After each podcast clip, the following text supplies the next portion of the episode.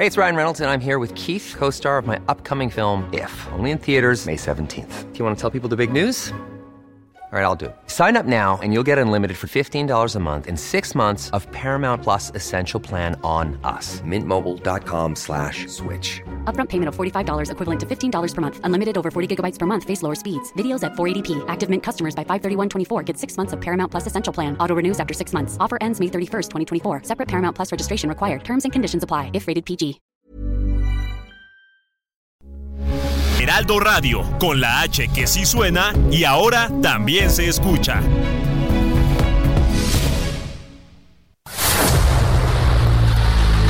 El dedo en la llaga. Había una vez un mundo en el que nadie creía. Un país de historias inexplicables. Una nación con personajes asombrosos. Santo Tomás tenía razón. Hay que ver para creer. El México increíble. Las verdades que duelen. La voz de los que callan. El dedo en la llaga. Infórmate, diviértete, enójate y vuelve a empezar. El Heraldo Radio presenta El Dedo en la Llaga con Adriana Delgado. Aquí estás, ya no puedes detenerte. ¿Dónde vas? Ah, si estoy loco por tenerte.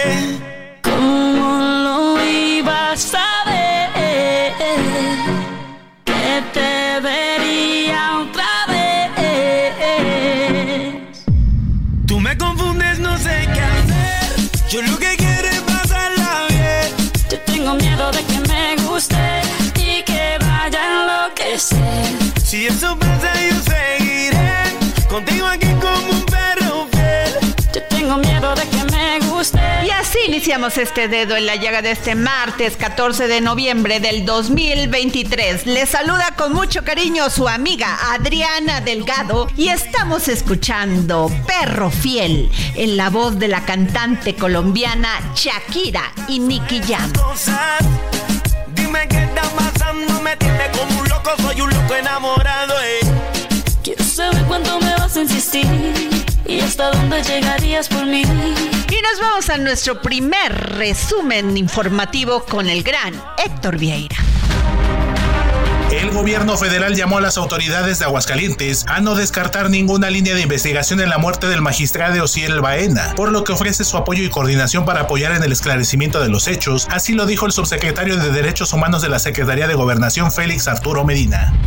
El presidente Andrés Manuel López Obrador celebró que Marcelo Ebrard haya decidido permanecer en Morena luego del proceso interno del partido, en el que se determinó que Claudia Sheinbaum sea la candidata presidencial, por lo que lo calificó como un hombre responsable y consecuente. Durante su visita a San Francisco para participar en el Foro de Cooperación Económica Asia-Pacífico APEC, el presidente Andrés Manuel López Obrador se entrevistará por primera vez con el presidente de China Xi Jinping, así lo informó la canciller Alicia Bárcena. Además, también tendrá reuniones bilaterales con sus homólogos de Canadá Justin Trudeau y Joe Biden de Estados Unidos. El presidente López Obrador informó que se concluyó el censo en Acapulco y municipios aledaños para conocer las afectaciones por el impacto del huracán Otis. Anunció que mañana viajará a Acapulco para supervisar los trabajos de reconstrucción. Legisladores, abogados laborales y dirigentes sindicales concluyeron que es unánime la postura en favor de reducir la jornada laboral de 48 a 40 horas, pero Morena anticipó que la reforma debe incluir puntos de flexibilidad para que las empresas puedan aplicar la nueva disposición. La Comisión Temporal de Debates del Instituto Nacional Electoral definió que se realizarán tres debates presidenciales en la Ciudad de México entre abril y mayo del próximo año. Los debates se llevarán a cabo tentativamente el 7 de abril, el 28 del mismo mes y el 19 de mayo a las 8 de la noche, con el fin de que los candidatos promuevan el libre intercambio de ideas y expongan temas de mayor importancia e interés de los mexicanos. Entre los temas que se abordarán en dichos debates se encuentran seguridad, economía y combate a la corrupción. La Comisión de Honestidad y Justicia de Morena concluyó que las pruebas presentadas por Marcelo Ebrard sobre las irregularidades en el proceso interno deben ser tomadas en consideración y que si bien no hay elementos para repetir la elección de la Coordinación Nacional de los Comités de Defensa de la Cuarta Transformación, su queja no puede ni debe soslayarse. Marcelo Ebrard dio a conocer que continuará en Morena tras llegar a un entendimiento con Claudia Sheinbaum y después de que la Comisión Nacional de Honestidad y Justicia de Morena reconoció que hubo irregularidades en el proceso interno, que nombró a la ex jefa de gobierno de la Ciudad de México como coordinadora nacional de los comités de defensa de la Cuarta Transformación. Luego de más de un mes sin aparecer en la escena pública, el ex canciller reveló que una reunión que sostuvo con Claudia Sheinbaum fue clave para que decidiera seguir en Morena. Después de ocho semanas de recorridos por el país, la coordinadora nacional de los comités de defensa de la Cuarta Transformación, Claudia Sheinbaum, y su equipo de trabajo se alistan para el inicio de la precampaña. El próximo 20 de noviembre inicia este proceso electoral, por lo que afinan la estructura y la plataforma del plan de gobierno. Y el día de ayer, lunes, Marcelo Ebrard anunció después de semanas de aplazar su postura que se queda en Morena. Y dice, ¿por qué habría de dejar tirado lo que trabajamos 23 años? También dijo que ha estado dialogando con Claudia Sheinbaum, pero dejó en claro que no ha hecho contacto con el presidente Andrés Manuel López Obrador y que pues no participó el presidente en lo que llamó entendimiento con la virtual candidata a la presidencia de la República, Claudia Sheinbaum. Pero tengo en la línea al diputado Gerardo Fernández Noroña, vocero de la Coordinadora Nacional de la Defensa de la Cuarta Transformación y de la virtual candidata Claudia Sheinbaum. Y tengo en la línea, me da muchísimo gusto porque siempre nos ha tomado la llamada para este programa, El Dedo en la Llaga, al diputado Gerardo Fernández Noroña, vocero de la Coordinadora Nacional de la Defensa de la Cuarta Transformación. ¿Cómo está, diputado? Muy bien, Adriana, buenas tardes, buenas tardes a tu auditorio. Diputado, le quiero hacer esta pregunta. Dime. Ayer Marcelo Ebrard anunció después de semanas de aplazar su postura que se queda en Morena, que es la segunda fuerza de Morena, y que llegó a un acuerdo con la candidata de Morena, Claudia Sheinbaum, para quedarse ahí y seguir construyendo la cuarta transformación. Sin embargo, pues sonó a cuestionamiento el hecho de que si se queda tienen que cumplir varios requisitos y que Morena sí aceptó que hubo trampas en este, en este proceso pasado. ¿Usted qué nos dice? No, bueno, primero no es cierto que se haya reconocido que hubo trampas. Hubo prácticas en las que el propio Marcelo incurrió que no son correctas. O sea, él se anunció en espectaculares supuestamente con la promoción de un libro. Hubo compañeros eh, que tuvieron una difusión brutal en, espectaculares. Yo fui el único que no tenía espectaculares en el país. Entonces, este, el uso de, de este, una serie de prácticas que debemos erradicar, hombre, y que prácticamente eh, fueron generalizadas. Yo soy la excepción y habrá quizás algún compañero adicional que entre en esa excepción. Y hay el reconocimiento que ese tipo de cosas hay que modificarlas, pero no en el sentido de que hubo trampas y mucho menos que eh, debería anularse la elección, pues fue rechazado esto. Este, a mí me parece más bien que Marcelo pues va serenándose y se le fueron cerrando los caminos, o sea, el registro en Movimiento Ciudadano, Movimiento Desahuciado, le digo yo, se cerró el domingo, pero además era pues, muy incómodo para Marcelo, por decirlo suave, que se presentara otra contienda interna y encima con el riesgo que pudiera no alcanzar la nominación. Entonces, este, él se queda en el movimiento y lo celebro. A ver, la unidad es muy importante, es un compañero valioso. Ha recibido cuestionamientos muy fuertes sobre el tema, claro que se quedó en segundo lugar. Ya me parece que han hecho una este dispendio de ese capital político que había acumulado, no, no tiene una situación fácil.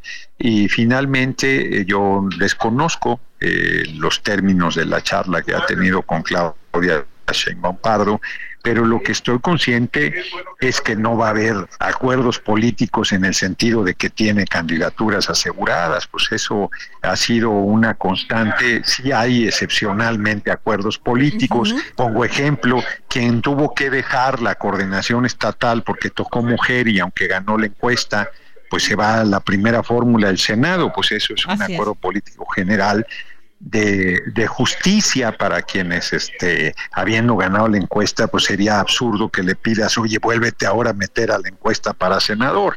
Este, no, eh, en términos generales, la nueva integridad es que hubo eh, el proceso de designación vía la encuesta de las eh, virtuales candidaturas, quien quedó en segundo lugar va a la primera fórmula de Senado. En el caso nacional, desde un principio se dijo que acomodo tendríamos cada uno de los que participamos dependiendo del lugar que tuvimos. En ese sentido, Marcelo le correspondería a la coordinación del Senado, que desconozco si la aceptó. Dice él que no va a Este, aceptar cargos. Pero no hay Dice acuerdos políticos. No va a aceptar Bueno, y que todo su movimiento es la segunda fuerza de Morena. Y ahí nos queda como la duda, ¿cómo convivir llamándose la segunda fuerza de Morena cuando están implícitamente ya en una candidatura presidencial? Bueno, primero yo no creo que él en este momento tenga la segunda fuer- fuerza dentro del movimiento. Yo, yo creo que la tuvo en la encuesta y creo que se le fue de las manos. Esa es mi apreciación. Puedo equivocarme, pero es eh, insustancial si yo tengo razón o no, porque finalmente, pues eso no tiene ninguna implicación ni en, ni en candidaturas ni ninguna cosa de ese tipo. Pues él sabrá el capital político que tenga cómo eh, buscar no solo mantenerlo, sino acrecentarlo. Esa es su responsabilidad y su legítimo derecho. Eh, me parece desafortunado que plantee, y voy para el Sí, 2030, eso todavía no ni ganamos la presidencia en el porque, o sea, 2024. eso nos saca mucho de, O sea- de- de- o sea, de onda, como dicen los jóvenes, hasta el 2030. O sea, Claudia Sheinbaum ya le dijo a Marcelo Ebrard, ¿tú vas a ser el próximo candidato? No, ay, pues claro, pues claro que no, hombre. O sea, claro que no. ¿Cómo le va a decir eso, hombre? Él quiere ser y está en su derecho. Pero además, a ver, no, lo que yo estoy diciendo es más fuerte. Todavía no termina su mandato Sí. el compañero presidente. Todavía no ganamos el 2024 y él ya está pensando ser candidato en el 2030. Bueno, pues yo creo que las, que las prioridades del movimiento le siguen eh, quedando de lado porque lo que necesitamos es consolidar en nuestro movimiento, ganar la presidencia, consolidar la presidencia que seguramente obtendremos con Claudia Sheinbaum y ya en su momento se verá. Pues él está en su derecho de participar en el 2030, en el 2036 y en el 2042 si le da la vida. Pero este, pero eso qué, hombre. Eso no, ahora sí que eso no es tema en este momento. Lo, lo fundamental Así es la unidad del movimiento. A ver, yo digo más bien, le va a alzar la mano, eh, for- literalmente, va a haber un evento donde va a ir a alzar la mano, yo creo que debería hacerlo, ¿no? Pero si no lo hace, bueno, pues se sigue complicando él solo las Él dijo cosas. en una A mí me entrevista parece. mañana que él no va a Este, participar, que no está en el primer equipo de la Bueno. candidata de Morena, Claudia Sheinbaum. Eh, pero eso es otra cosa. Eso es otra cosa. Si él decide no participar en el equipo y todo este asunto, pues es también su derecho. Y él tendrá su propio camino. Es un político muy experimentado. Pero el gesto simbólico de aparecer en un evento, pues reconociendo lo que es obvio, no, no pierde nada. O sea, es un hecho que la eh, precandidatura el, 10 el 20, el 19 de noviembre se formaliza la precandidatura única de Claudia Sheinbaum Pardo a la eh, presidencia de la República por nuestra coalición Morena PT Verde y es un hecho que el 20 empieza la precampaña. Bueno, pues yo creo que este pues que ahí está el espacio eh, ahí o en algún momento para formalizar esto. Si él decide no hacerlo, yo creo que se equivoca, pero esa es mi percepción, pero él pues te- tiene derecho a hacer lo que quiera, ¿verdad? Que para eso es ¿Puede libre y convivir soberano. en un escenario así, diputado Gerardo Fernández Noroña? Pues tan, tan, tan, tan, Claro. tan se puede que hemos estado conviviendo en un escenario donde parecía que iba la ruptura y donde todas las señales que mandó fueran en ese sentido y de nuestra parte no hubo ninguna descalificación, ninguna invitación a que rompiera, ninguna posición sectaria. Al contrario, de Claudia siempre ha habido la preocupación de tender el puente, de lograr la unidad, de sumar a todo mundo. Entonces, a ver, pues para bailar se necesitan dos y si él no quiere, pues no baila y punto, ya, pues asunto solucionado. Pues se puede convivir con eso, pues claro, hombre, cualquier cantidad de personas quieren bailar. Este, diputado, este, Entonces- la Ciudad de México, después de todo este pasado también proceso para elegir al coordinador. Mm. Se resolvió ¿cómo lo muy bien. usted?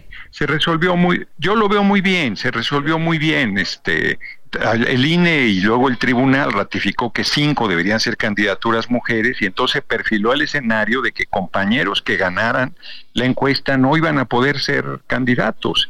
Y este y los que estuvieron en esa condición pues asumieron con mucha madurez particularmente García Harfuch que se le reconoce y vamos para adelante en unidad pues, se quedaron con las ganas del rompimiento ya mi última pregunta. ¿Se van a definir las candidaturas a diputados, eh, senadores, presidentes municipales? Bueno, en fin, infinidad de cargos. ¿Cómo ve usted ese proceso? Bueno, lo veo bien, este está ya abierto, se, se, hizo el registro, el PT va a hacer su propio registro en estos días porque tiene derecho a presentar una propuesta en cada candidatura por resolver, el verde hará lo propio y en el próximo fin de semana y los siguientes días se irán levantando las encuestas para resolver esas candidaturas que son importantísimas porque eh, de, eh, la derecha no viste al Xochitl Galvez en su discurso en el en el monumento a la revolución plagiándose a Colosio y ni siquiera lo hace bien hambre de sed ¿Qué es eso? Le, se le apaga el teleprompter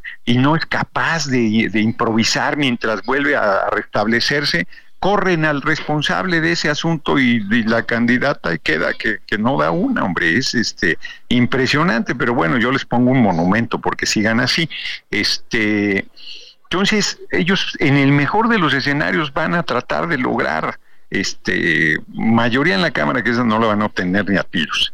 Y este detenernos para que no hagamos dos tercios, pues no, no está en su mano, más bien es una hazaña lo que nosotros queremos plantear eh, si no logramos los dos tercios van a decir que lo lograron, pues no logra nada, hombre, no, no ha habido desde hace muchas décadas un partido que logre o una coalición que logre dos tercios de una elección, eso no es sencillo, pero nosotros estamos aspirando a esa meta tan elevada, vamos a ver qué sucede, entonces sí son decisiones muy importantes, la idea es que los mejores perfiles vayan para que eh, no se me malentienda, pero que, que, que, nuestra compañera Claudia Sheinbaum Pardo, lideresa, pues no vaya cargando a nadie, sino que todos los que asuman una candidatura aporten a este movimiento y aporten a alcanzar el objetivo de tener mayoría calificada en el Congreso ¿Cuál es el mexicano. futuro de Gerardo Fernández Noroña? Bueno, pues parece que yo me quedo ya aquí en el inventario de la Cámara, aquí voy a seguir este, pues hay que acordarnos cuál fue el acuerdo, qué, qué corresponde. Yo creo que en tercer lugar, entonces pues, lo que le corresponde al tercer y lugar está es ayudando a la candidata Claudia Sheinbaum en todo este en todo este tema. Sí, de lo la, estoy, la estoy dando con la con la vocería y este y ella me pidió además eh, adicionalmente el acuerdo ella me, me, insistió que me quedara aquí en la Cámara de Diputados. Entonces yo en el Consejo Nacional de Morena dije a donde me pidan que ayude ahí voy a estar y, y bueno pues voy a honrar ese compromiso. Pues muchas gracias, diputado Gerardo Fernández Noroña, vocero de la Coordinadora Nacional de la Defensa de la Cuarta Transformación de la candidata Claudia Sheinbaum. Gracias. Bueno, toda, todavía ahorita coordinadora a partir del sábado, precandidata única, digamos que precandidata el término sí. legal a partir del sábado es precandidata, okay, domingo, entonces, precandidata, de, precandidata de nuestro movimiento a la presidencia y ya el año que entra se formalizaría la candidatura, pero tú tienes razón en que es una Muchas gracias, diputado. Un abrazo, Adriana, hasta luego, un abrazo al auditorio. Estás escuchando a Adriana Delgado en El Dedo en la Llaga. Bueno, y en la Cámara de Diputados se llevó a cabo la última sesión del Parlamento abierto días de jornada y descanso laboral sobre la reforma con la que se busca reducir la jornada laboral de 48 a 40 horas semanales, donde los participantes presentaron sus conclusiones, donde los participantes presentaron sus conclusiones sobre la viabilidad de este proyecto de ley. Y tengo en la línea al diputado Manuel Valdenebro de Morena, presidente de la Comisión de Trabajo y Previsión Social. Legisladores, abogados laborales y dirigentes sindicales concluyeron que es unánime la postura en favor de reducir la jornada laboral de 48 a 40 horas. Aunque Morena anticipó que la reforma debe incluir puntos de flexibilidad para que las empresas puedan aplicar la nueva disposición. Y tengo en la línea al diputado Manuel Valdenebro de Morena, presidente de la Comisión del Trabajo y Previsión Social. ¿Cómo está, diputado? Al ciento y al, monar, al millonazo. Muy buen día a todos. A la orden. Oiga, pues a ver, explíqueme lo que solicita su bancada que debe incluir puntos de flexibilidad para que las empresas puedan aplicar la nueva disposición. ¿Nos puede explicar cuáles? Bien, mire, la, la, iniciativa que hoy es un dictamen propuesta por una diputada Susana Prieto de nuestra bancada es reducir de 48 a 40 horas y dos días de descanso. Así, de, de, de golpe, vamos a decirlo así. Pero este un servidor, eso se autorizó en puntos constitucionales, es una reforma constitucional y se ocupan dos terceras partes de la Cámara de Diputados y de la Cámara de Senados.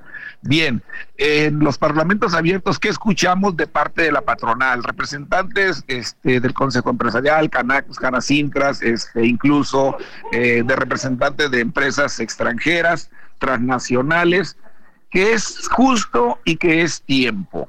Aquí tendríamos que ver la aplicación de la reforma, o sea, la flexibilidad que fuera por sectores este, y dar tiempo, sobre todo para proteger a las pequeñas y medianas empresas. Y los lineamientos de los organismos internacionales también fueron en el mismo sentido, que ya es justo que es tiempo. No podemos seguir siendo la economía 10 o 12 mundial y estar en el lugar 151 en horas de trabajo.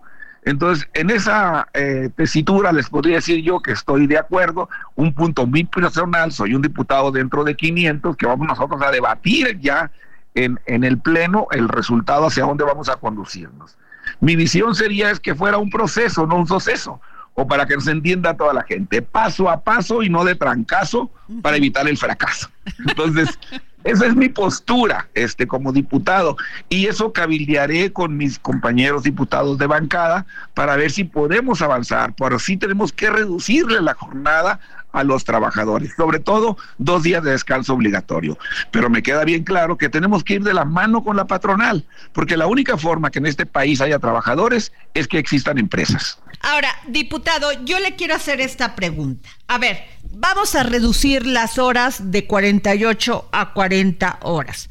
Finalmente, quien se va a ver perjudicada son las empresas que formalmente pues pagan sus impuestos, pagan a sus trabajadores a tiempo. ¿Dónde queda la economía informal? Bien, ese es el, el, hecho de lo que se tiene que analizar y a la mesa para hacer leyes secundarias en cómo tenemos que avanzar verdaderamente esto y que sea un éxito es que nos tenemos que sentar a la mesa para las leyes secundarias, independientemente, digo, que ojalá y se apruebe eh, la reducción de jornada y que sea flexible. Tiene que estar en la mesa la Secretaría de Economía, Secretaría del Trabajo, el Ejecutivo, los representantes de las empresas grandes, pequeñas y medianas, para ver cómo podemos hacer y tropicalizar una ley aplicable a nuestro país porque nuestros puntos cardinales en el país son totalmente diferentes y obviamente que tenemos la informabilidad que no es parte propiamente la culpa del ciudadano, es hasta dónde nosotros como gobierno tenemos que dar las facilidades y la apertura para que esas personas entren a la formalidad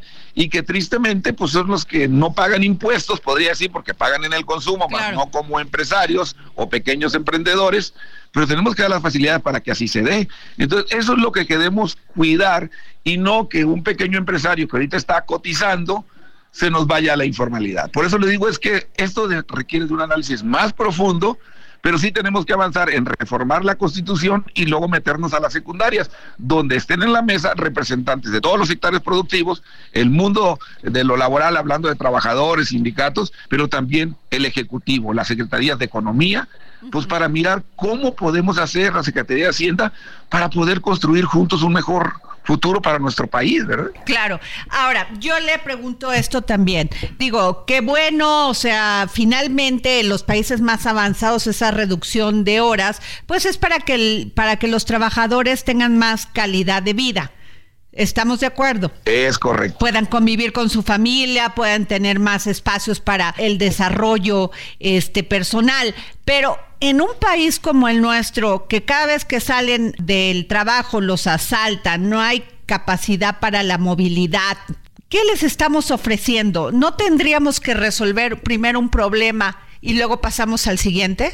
Yo creo que tenemos que caminar de la mano juntos en todos los sectores. Y hablando del mundo del trabajo, que yo dijera, la seguridad es responsabilidad del Estado totalmente y le estamos debiendo a los ciudadanos. Pero qué bueno que estamos en la y mesa. Se está discutiendo y están tomando las opiniones de todos los sectores. Qué interesante y qué bueno que hagan esto, diputado. Y que el pueblo de México se entere que estamos trabajando y que los este, empresarios también no hay, existe esa versión del no rotundo que no podemos, porque pues, así no avanzamos. se lo han ganado, ¿eh? El, diputado Manuel Valdenebro, presidente de la Comisión del Trabajo. Y no, mire, yo les... dígame, dígame, por favor. Yo les agradezco, la verdad, yo les agradezco al, al, empresariado, porque mire que hemos reducido la brecha, hemos aumentado los salarios, aumentaron la aportación para el régimen de jubilaciones, aumentaron el reparto de utilidades, este, aumentaron las vacaciones. No se pudo haber hecho eso sin ir de la mano con la patronal. La verdad se los agradezco en nombre de los trabajadores, pero no significa que debemos de parar ahí. Y con toda la precaución, por eso paso a paso, para que esto no sea un fracaso. La verdad les agradezco y a ustedes, a su medio, que México esté enterado, que estamos trabajando en conjunto por el bien de todos. Muy bien, muchas gracias, diputado, se lo valoro mucho. A la orden, buen día y bendiciones. Adiós. Y nos vamos a una pausa y les recuerdo seguirme en mis redes arroba Adri Delgado Ruiz. Sigue a Adriana Delgado en su cuenta de Twitter arroba Adri Delgado Ruiz. Además, te invitamos a enviar tus opiniones y comentarios en texto o por mensaje de audio a través de WhatsApp al 55 2544 3334. Y si quieres escuchar El Dedo en la Llaga de El Heraldo Radio, en cualquier momento y donde quiera que te encuentres, descarga el podcast disponible en Spotify y iTunes.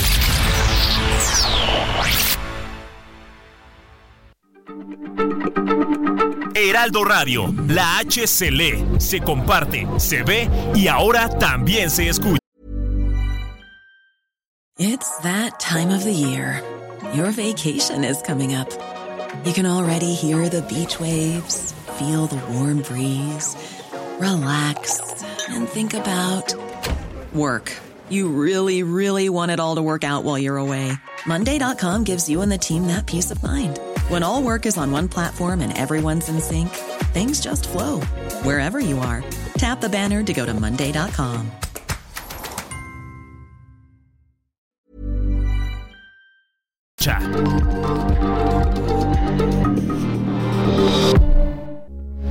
Heraldo Radio, con la H que sí suena y ahora también se escucha.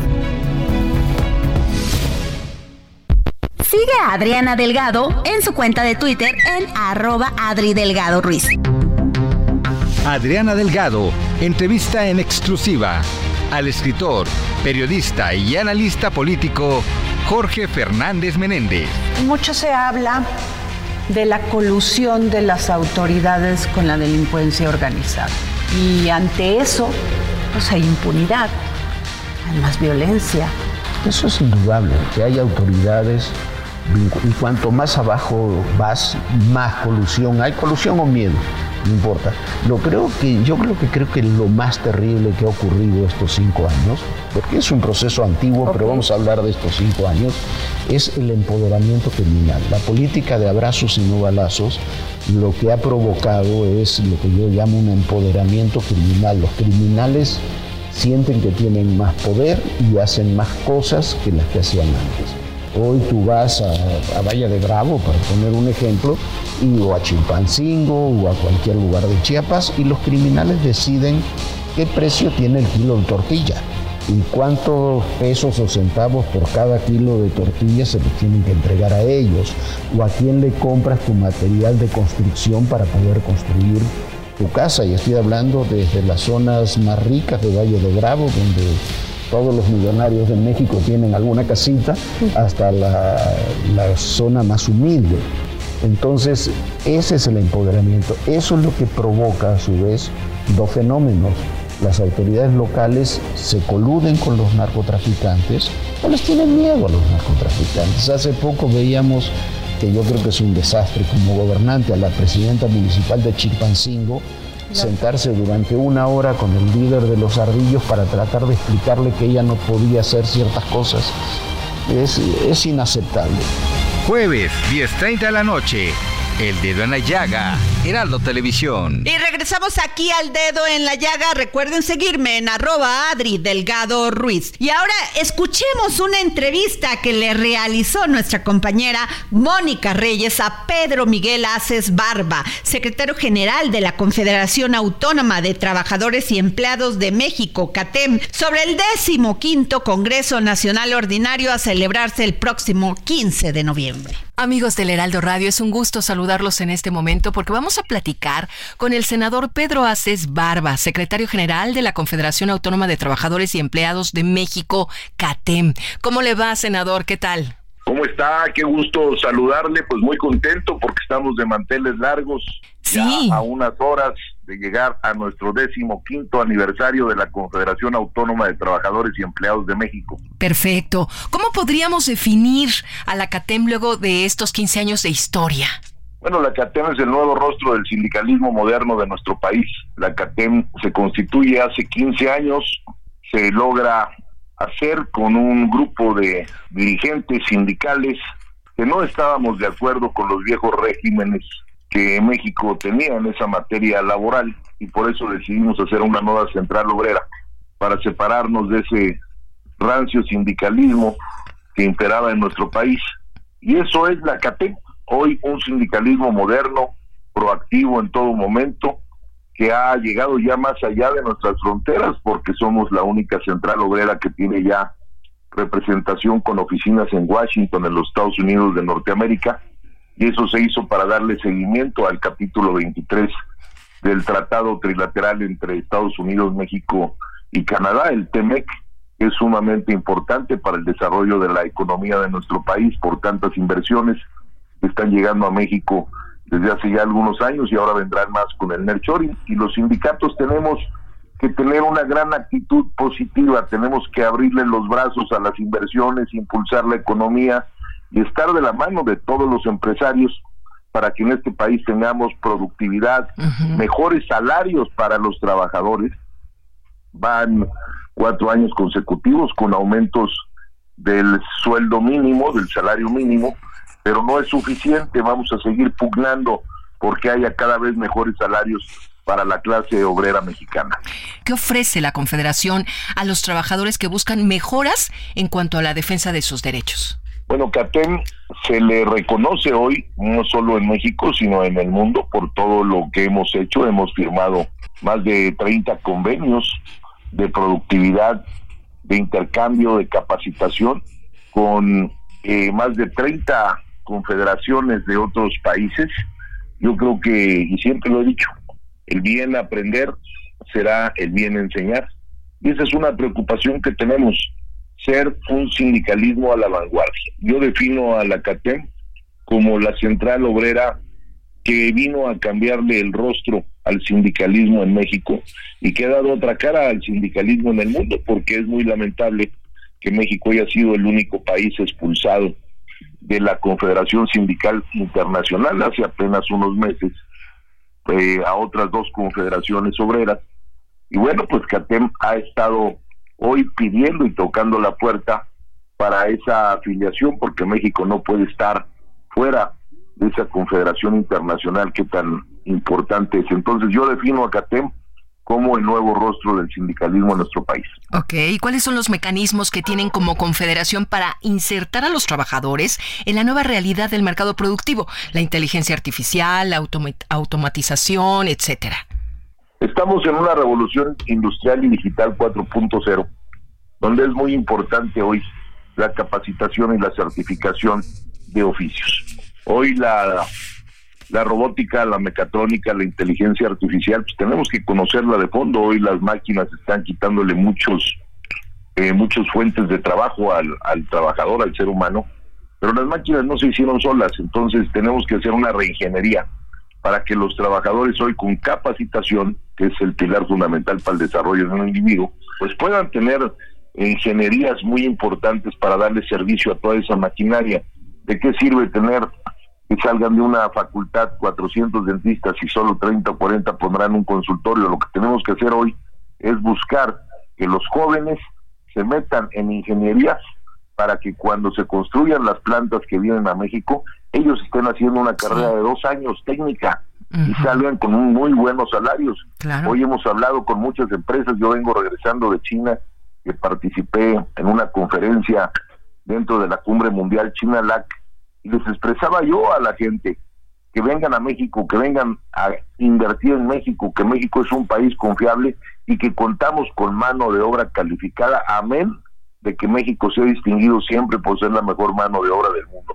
pero ya no podemos ser una mano de obra barata. Eso ya se acabó. Claro, pues senador Pedro Aces Barba, secretario general de la Confederación Autónoma de Trabajadores y Empleados de México, mucho éxito en este décimo quinto Congreso Nacional Ordinario que van a tener.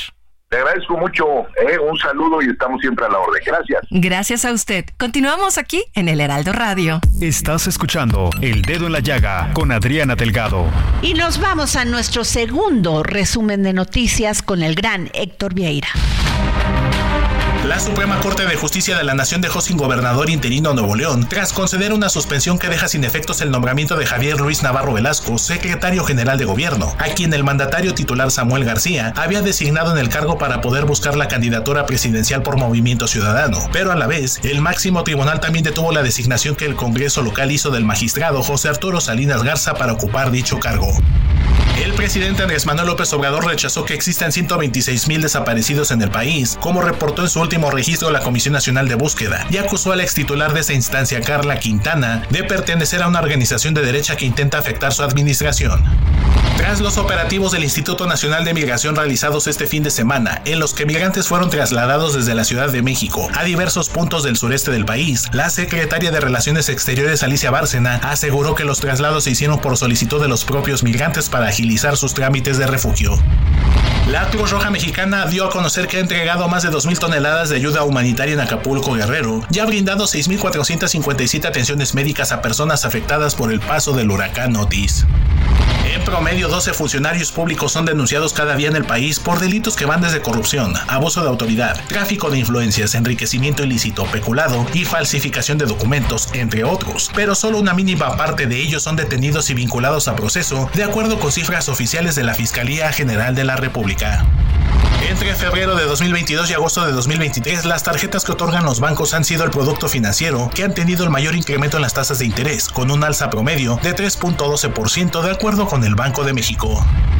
El saldo de los tres fondos de estabilización, el Fondo de Estabilización de los Ingresos Presupuestarios, el Fondo de Estabilización de los Ingresos de las Entidades Federativas y el Fondo Mexicano del Petróleo disminuyó en 303.947 millones de pesos en lo que va del sexenio de Andrés Manuel López Obrador, de acuerdo con los indicadores de la Secretaría de Hacienda. Con la actuación de Luis de Tavira, la puesta en escena El Padre del dramaturgo francés Florian Seller sumergirá al espectador en el drama del Alzheimer, visto desde los ojos de quien lo padece, así como las implicaciones para los que lo rodean. La obra dirigida por Angélica Rogel se escenificará del 17 de noviembre al 21 de enero en el Teatro Fernando Soler del Centro Teatral Manolo Fabregas. El peso inició la sesión de este martes cotizándose alrededor de 17 pesos con 39 centavos por dólar, mostrando una apreciación de 1.22%, equivalente a 21.5 centavos, con el tipo de cambio tocando un máximo de 17 pesos con 62 centavos y un mínimo de 17 pesos con 38 centavos por unidad. El día de ayer aquí en El Dedo en la Llaga informamos sobre la terrible muerte del magistrado Jesús Ociel Baena Sauceda, quien aparentemente fue asesinado por su pareja sentimental Dorian Daniel Nieves, quien después se suicidó. Esto lo señaló el fiscal general de Aguascalientes, Jesús Figueroa Ortega, con base en las investigaciones periciales realizadas desde la mañana de este lunes en la escena de los hechos. Sin embargo, su familia, la familia de Ociel Baena, rechazó la hipótesis de la Fiscalía de Aguascalientes respecto a que la magistrada y su pareja Dorian Daniel Nieves se lesionaron entre sí y se ocasionaron la muerte. Y esto fue lo que dijo Cintia Baena, hermana de Ociel Baena. No es cierto, nosotros hablamos con ellos, mis papás siempre estaban en el pendiente de ellos, cómo les iban en el viaje, cómo estaban, por las amenazas que habían recibido, que él había recibido cuatro días antes. ¿Quién? Desconocen, no, no sabemos nada. Por redes sociales. Por redes sociales en un, un en vivo que tuvo un programa, pero es todo lo que sabemos, pero ellos se querían mucho, ellos eran muy felices. Estás escuchando a Adriana Delgado en El Dedo en la Llaga. Usted ha ido a un acuario y sin duda ha visto cómo utilizan a estos animalitos para hacernos reír, sin saber qué es lo que pasan en el cautiverio. Tengo a Jerónimo Sánchez, director general de Animal Héroes, organización sin fines de lucro dedicada a la protección y el bienestar animal, que nos habla sobre esto terrible que está pasando en el acuario del puerto de Veracruz y la explotación de lobos marinos. Y tengo en la línea a don Jerónimo Sánchez, director general de Animal Héroes, organización sin fines de lucro dedicada a la protección y el bienestar animal. Y es que está usted en esta campaña de no a la explotación de los lobos marinos en el acuario de Veracruz. ¿Nos puede platicar más sobre esto, don Jerónimo? Claro, muchas gracias Adriana por la, por la invitación. Eh, bueno, pues el, el tema es que eh, se está queriendo hacer un, un anfiteatro en el, en el acuario de Veracruz para hacer un espectáculo con lobos, con lobos marinos. Viendo esto, pues en contra, en contra de todo lo que estamos eh, peleando la gran mayoría de la sociedad en México, que es evitar la explotación animal, evitar el encerrar animales y evitar que eh, esos entrenamientos que se hacen a los animales para que actúen de forma contra natura, ¿no? Digo, ningún lobo marino tiene que estar haciendo ningún espectáculo, no su función biológica no es la de divertir al ser humano, sino que ellos tienen que vivir en libertad en su hábitat. Pero ya desde el hecho que estén en un acuario, pues les cuarta esa libertad, no los deja ser libres. Correcto, nosotros estamos totalmente en contra también de, del acuario. No hay ninguna justificación para encerrar animales, no es con un plan de, de liberación, sino es un plan de reinserción en hábitat. Y eh, si además ya el daño que se está ocasionando a estos animales en el acuario, si encima seguimos trayendo más animales, eh, entonces el problema cada vez, en vez de ir resolviendo, solo que se está, está agravando. ¿no? Este espectáculo parece que remite simplemente a unos, a, a unos gustos eh, personales del, del gobierno que, que paradójicamente son los que tendrían que estar dando ejemplo a la sociedad y el mensaje que están mandando es que los animales están al servicio de los humanos y que están al servicio de la diversión de los humanos, ¿no? ¿Cómo es que llegan estos lobos marinos al acuario de Veracruz, don Jerónimo? Justo es lo que queremos saber porque no hay no hay información clara, no sabemos si y que, han sido traídos de su hábitat, eh, cosa que sería gravísimo. No sabemos si han sido comprados eh, a,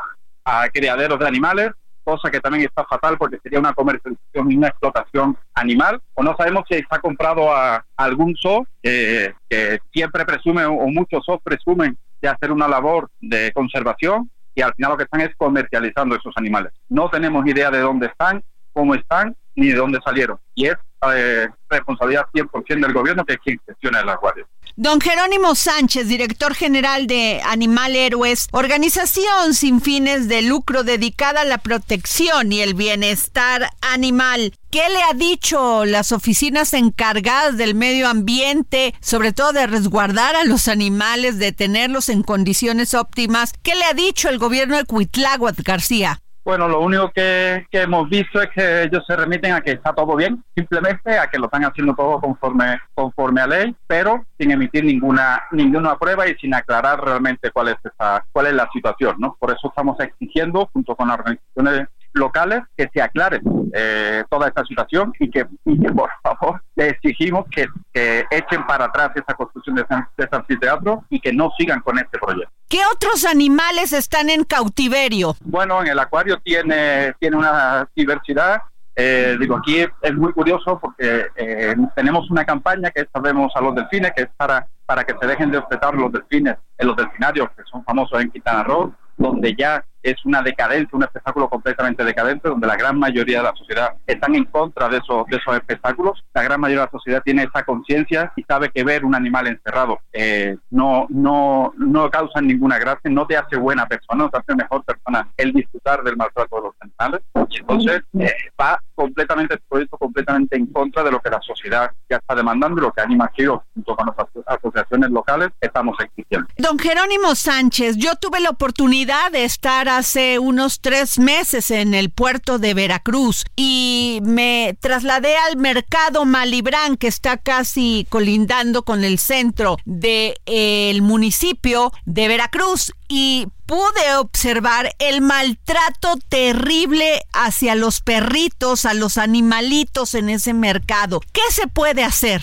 Bueno, pues lo que se tiene que hacer es primero levantar la, la denuncia. Eh, en Veracruz y está certificado el, el, maltrato animal. Entonces que hay que levantar la denuncia y exigir a la autoridad que realmente se haga, haga cargo de, de, esa denuncia, que no que no sean indiferentes ante, ante estos casos de, de maltrato. Aunque si el propio gobierno está fomentando el encierro y, y, y, la explotación de estos lobos marinos como un nuevo, un nuevo espectáculo, como si fuera algo algo novedoso o algo o algo moderno, pues poco podemos esperar de que realmente hagan caso a estas denuncias eh, contra la situación de los perros en, en el mercado.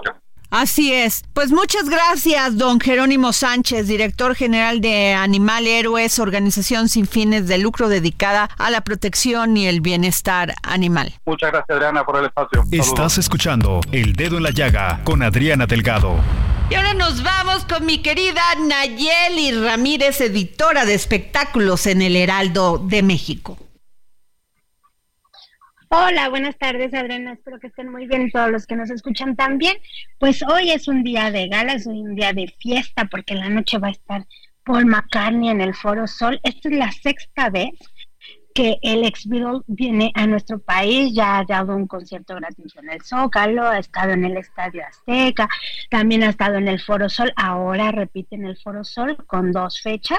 Hoy es la primera en donde esperamos que sea toda una fiesta, va a recordar obviamente canciones de los Beatles, va a recordar eh, canciones de su otra banda que se llama Wings, que la hizo al terminar esta participación que tuvo con el cuarteto de Liverpool pero lo que los fans están esperando y están eh, queriendo que, se, que sí pase es que él interprete la nueva canción que sacaron hace unos días que se llama Now and Then que es del cuarteto de Liverpool, que le hicieron obviamente con inteligencia artificial, con la tecnología y con la ayuda de Ringo Starr y de eh, Paul McCartney, que son los únicos Beatles que siguen vivos.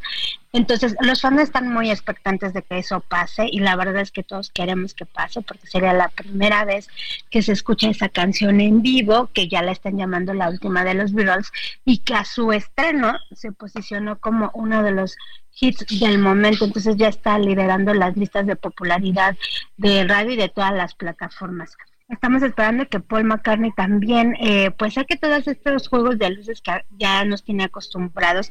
Y bueno cuando canta eh, esta canción de eh, Hey Jude que ponga en las pantallas a su amigo John Lennon porque es una de las canciones que más le recuerda porque se la hizo al hijo de este intérprete. Entonces va a ser una gran fiesta, nosotros creemos que va a estar muy, muy, muy concurrido, dicen que esperan alrededor de 75 mil personas que se den cita en este concierto hoy y otras 75 mil personas que se den cita en el segundo concierto que es el jueves.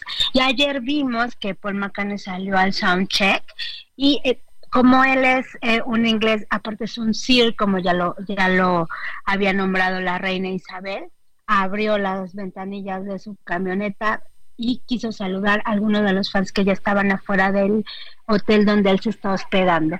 Él, la verdad es que bajó el vidrio, saludó a todos, les gritó, dijo hola México y todos los fans estaban fascinados, tomaron videos, tomaron fotografías y la verdad es que es algo que él, eh, Paul McCartney siempre ha hecho con sus seguidores aquí en México porque él en varias entrevistas, no solo aquí, sino en otros medios internacionales, ha dicho que México es uno de los países que más quiere, a donde más le gusta venir y a donde más ha disfrutado cantar. Él estuvo después de este terremoto eh, terrible que tuvimos en el 2017, en octubre, también se presentó y mostró solidaridad con todas las víctimas, hablo del terremoto, también eh, sacó varias banderas de México, mostró su solidaridad y es algo que este cantante siempre lo ha hecho. Entonces yo creo que hoy vamos a tener un concierto inolvidable, histórico, va... yo creo que todos los que vayan nunca lo van a olvidar. Esperemos que no sea la última vez que ponga, venga Paul McCartney aquí a México. Y bueno, para rematar, Ayer también se anunció que Ringo Starr va a venir el próximo año a dar un concierto en el Auditorio Nacional. Él ya tenía programado uno eh, este año, solamente que tuvo unos problemas de salud, tuvo que cancelarlo, pero ya lo reprogramó para febrero del próximo año. Entonces vamos a tener en menos de seis meses a dos ex títulos aquí en México y hay que disfrutarlo. Todos los fans van a estar fascinados de que vengan estos músicos eh, ya legendarios a nuestro país. Bueno, pues espero que tengan muy bonita tarde y a nombre de Adriana Delgado les deseo muy bonito martes. ¿Dónde vas? Ah, si estoy loco por tenerte. ¿Cómo lo ibas a ver? Que te vería otra vez. Tú me confundes, sé qué hacer. Yo lo que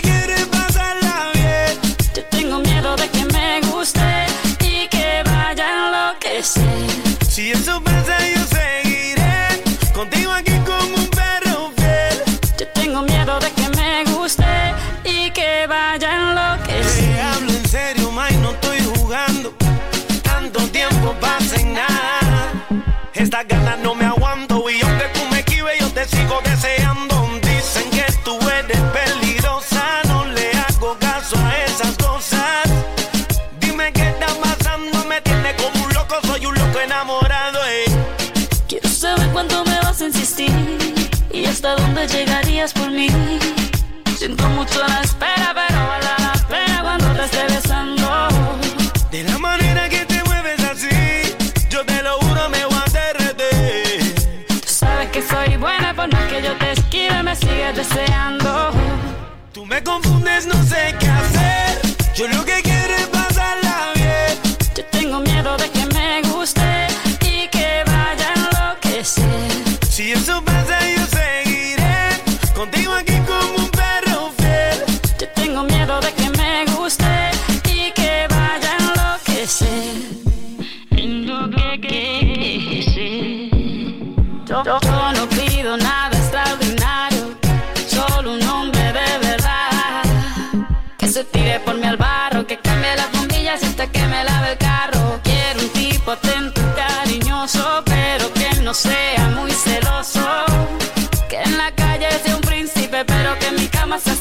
peligroso. Puedes pedir lo que quieras de mí. Yo haría lo que fuera para ti. Siento mucho la espera, pero vale la pena cuando te esté besando. Yo estoy seguro que te llamo a ti. Yo te lo juro, no te haré sobre.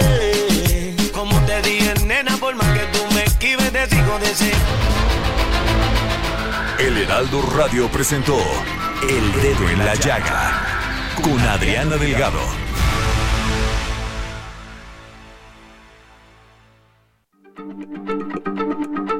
Heraldo Radio, la H se lee, se comparte, se ve y ahora también se escucha.